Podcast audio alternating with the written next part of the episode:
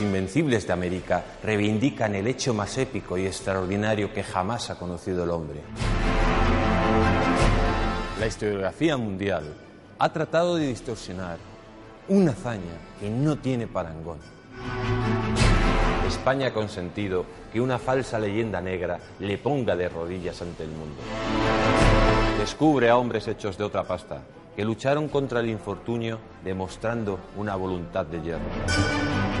¿Por qué nos avergonzamos de ser herederos de las más fascinantes y valientes hazañas que ha registrado la historia? Desvelaremos país por país a los padres de América. Queremos que se haga justicia, porque España es la madre de América.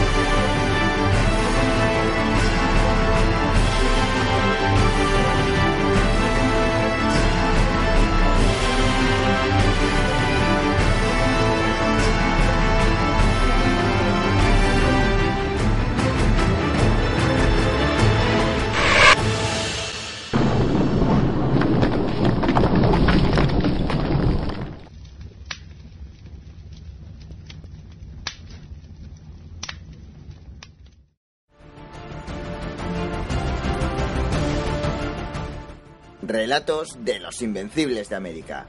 A continuación, Hernán Cortés por Jesús Ángel Rojo. Hoy amigos vamos a hablar de ese genio militar que con un puñado de hombres venció a los aztecas. Estamos hablando nada más y nada menos que del mítico e increíble Hernán Cortés.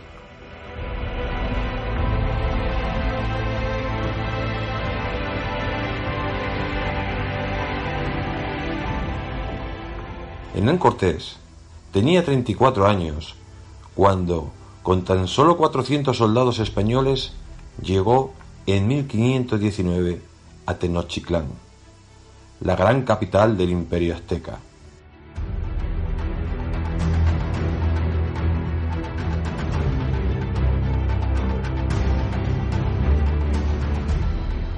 Ese encuentro cambió la historia del mundo y convirtió al español en el arquetipo de conquistador.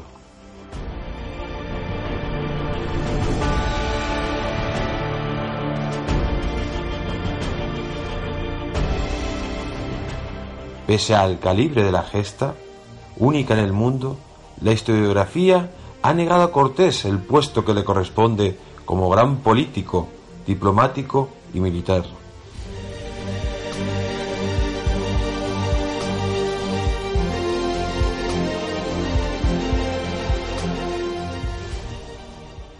Lo cierto es que la hazaña de Cortés no tiene parangón en la historia universal. Por eso, negarle un puesto privilegiado y lo más alto de los grandes héroes mundiales simplemente es un atentado contra el sentido común, la razón y la historia.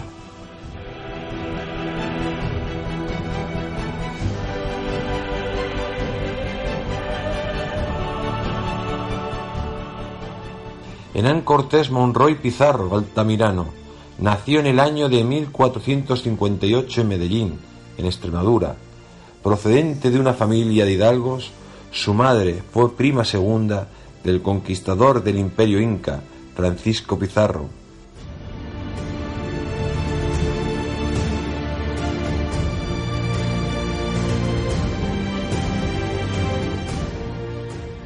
Hernán Cortés Estudió en la Universidad de Salamanca, donde estudió latín, gramática y leyes.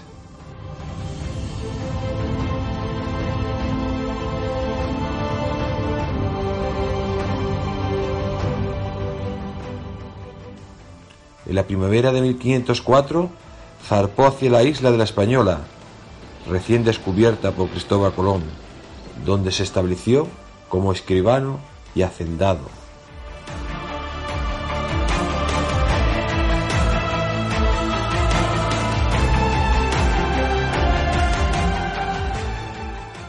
Posteriormente, en 1511, participó en la conquista de Cuba junto a Diego Velázquez, que le nombró alcalde de Santiago de Cuba.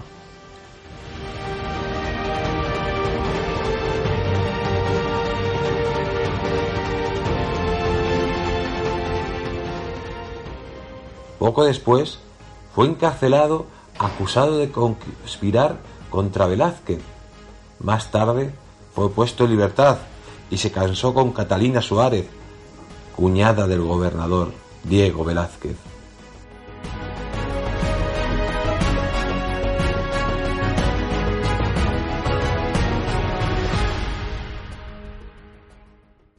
Tras el fracaso de diferentes expediciones al Yucatán, en 1518 Velázquez le encomendó a Cortés la dirección de una expedición con la intención de continuar las exploraciones poco fructuosas de Francisco Hernández de Córdoba y Juan de Grijalva, pero Velázquez recelaba del empuje y carisma de Cortés, a quien ya había encarcelado en una ocasión acusado de conspiración, y ordenó reemplazarlo en su misión.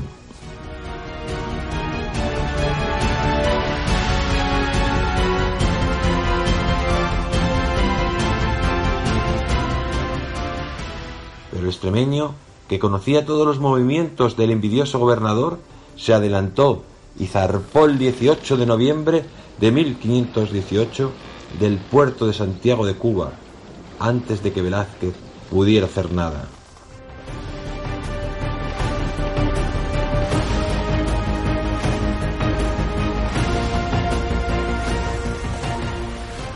Y así, el indómito Cortés, después de recorrer Trinidad y La Habana, abandona Cuba el 10 de febrero de 1519.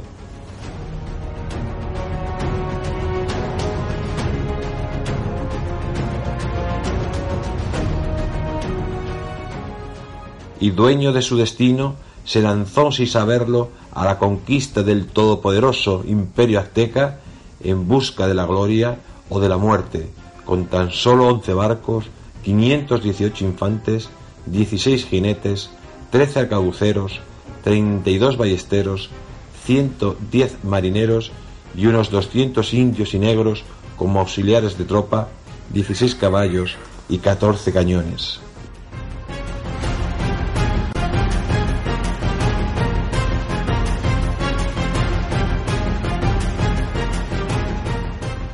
Los capitanes que escogieron para esta aventura fueron Pedro de Alvarado, Alonso de Ávila, Alonso Hernández Portocarrero, Diego de Ordaz, Francisco de Montejo, Francisco de Morla, Francisco de Saucedo, Juan de Escalante, Juan Velázquez de León, Cristóbal de Oliz y Gonzalo de Sandoval.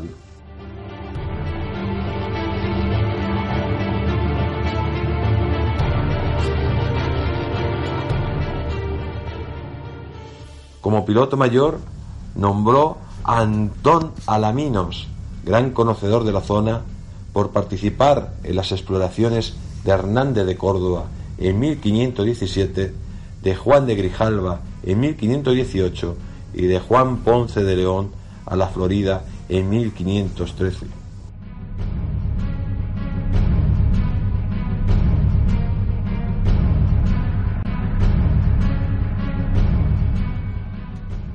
Cortés se dirigió a la isla de Cozumel, siguiendo el camino de anteriores expediciones.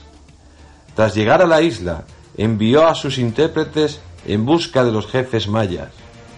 El cacique supremo y los dirigentes secundarios se negaron a entrevistarse con los españoles, pero tres días después cambiaron de opinión y se presentaron ante Cortés, el señor de Cozumel.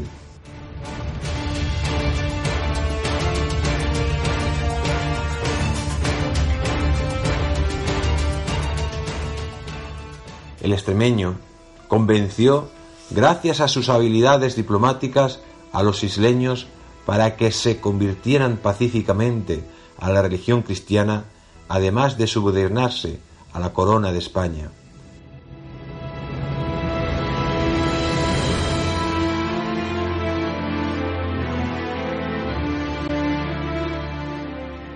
El 4 de marzo de 1519, los españoles partieron de Cozumel despidiéndose amistosamente de los mayas del lugar.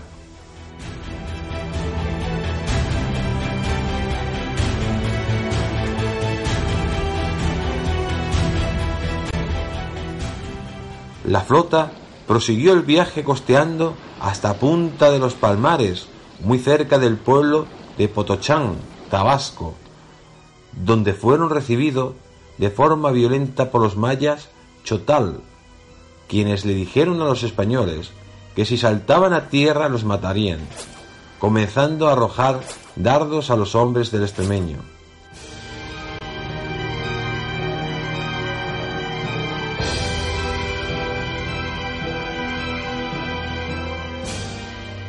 De esta forma, comienza la batalla de Cental, donde 410 españoles se enfrentaron, según las crónicas de la época, contra 40.000 indígenas de ocho provincias cercanas, y a las que murieron dos españoles y ocho indios.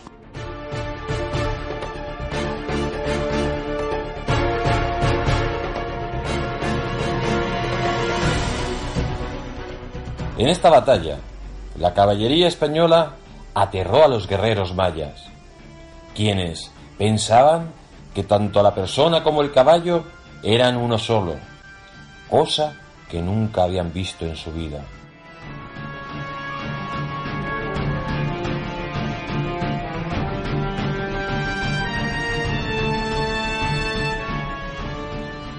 Tras negociar la paz, a cambio del cese de los combates, la entrega de alimentos y veinte mujeres, entre las que estaba la india Doña Marina, también llamada Malinche, quien posteriormente sería la mujer y consejera de Cortés.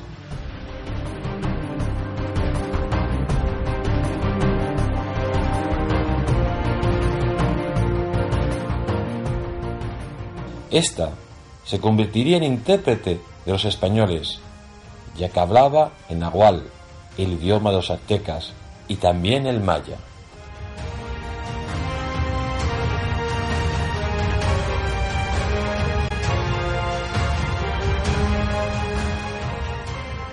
El 25 de marzo de 1519, los castellanos construyeron en la zona de la batalla la villa de Santa María de la Victoria. Se establecieron ahí hasta el 12 de abril, antes de zarpar rumbo a Veracruz.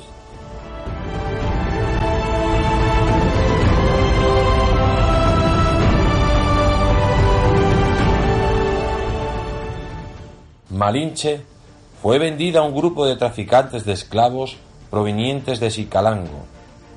Tras el conflicto entre los mayas de Potochán y los aztecas de la región de Sicalango, Malinali fue cedida como esclava sexual a Taxcol, caudillo maya de Tabasco.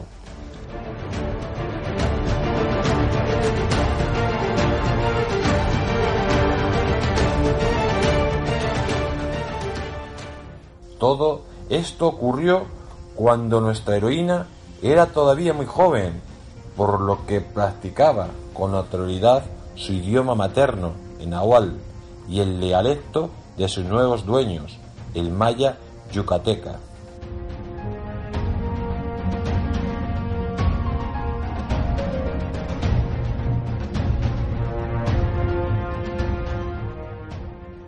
Tras la batalla de Cental, fue regalada a los españoles junto a otras mujeres quienes la bautizaron con el nombre de Doña Marina.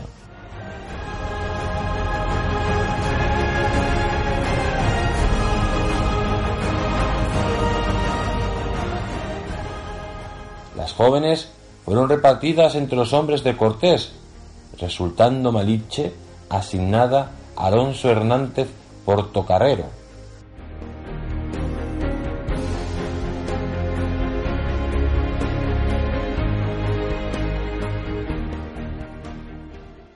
De este Potochán, el de Medellín se dirigió hacia San Juan de Ulúa, a donde arribó tras cinco jornadas de singladura.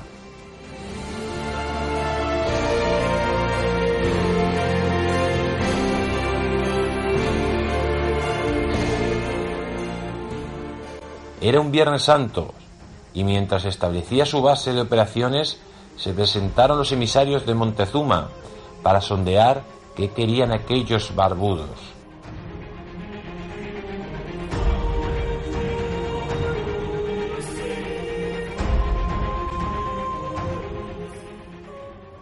Cortés llamó a Jerónimo de Aguilar, pero Aguilar no entendía el idioma de los aztecas, en nahual.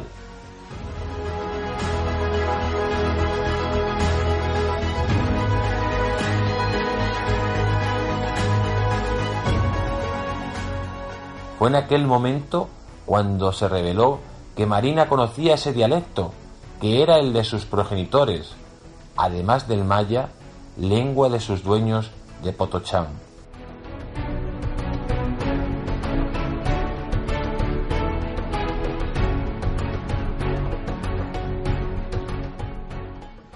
Como resumía un cronista de la época, Marina sirvió de intérprete de esta manera. Cortés hablaba a Aguilar y Aguilar a la India y la India a los indios. Este método de traducción fue definitivo para el desarrollo de la expedición, no sólo porque le posibilitó parlamentar con los indios, sino también porque así entendió la coyuntura interna de cada tribu y pudo obtener su adhesión frente a un rival común, Montezuma.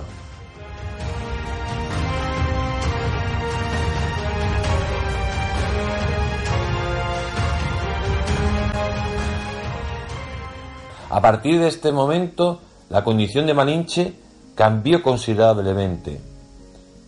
En el asentamiento de San Juan de Ulúa, al conocer la inteligencia e intuición de la India, Cortés le dijo que fuese fiel intérprete, que él le haría grandes mercedes y la casaría y le daría libertad.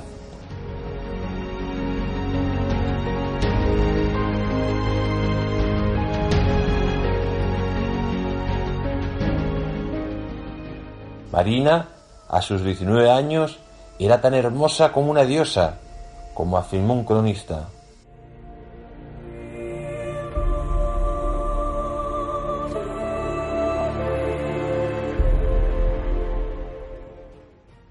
Tal vez, para posibilitar las cosas, el extremeño pergeñó que su capitán portocarrero, a quien había cedido a Marina, retornara a la península para llevar un mensaje al emperador Carlos.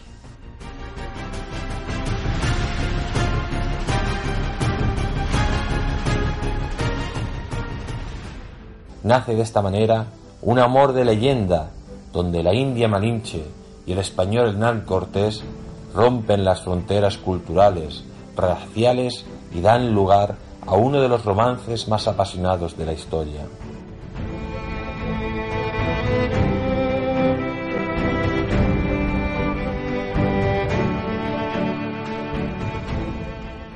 De acuerdo a la legislación de los castellanos, si se creaba una urbe con cabildo, esta era autónoma. El histórico 10 de julio de 1519, los hombres de Cortés fundaron la Villa Rica de la Vera Cruz. Una vez fundado el cabildo, se abolió el poder de Velázquez sobre los exploradores ahora colonos.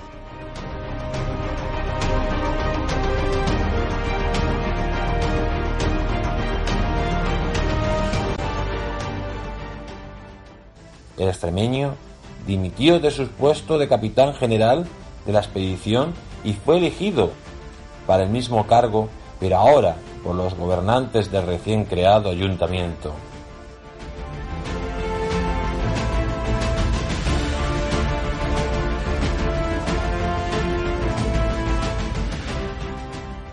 Velázquez denunció la acción de desobediencia ante Rodrigo de Figueroa quien ejercía como nuevo magistrado de residencia y alcalde mayor de la isla La Española, y empezó a preparar una expedición para apresar al de Medellín.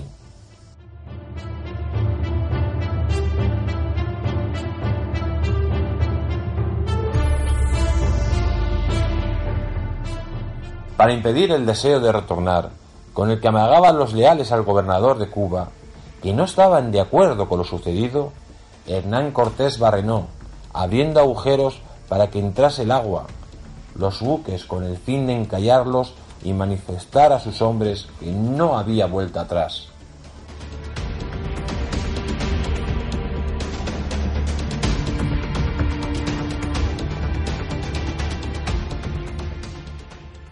Lo de la quema de los barcos parece que fue un invento de un cronista del siglo XVI llamado Juan Suárez Peralta, con la intención de adornar este capítulo.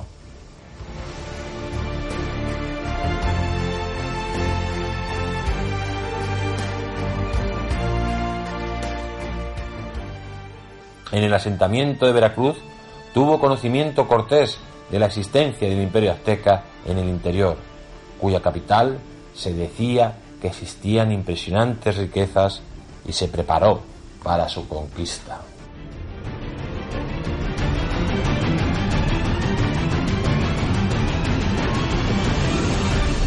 Continuará.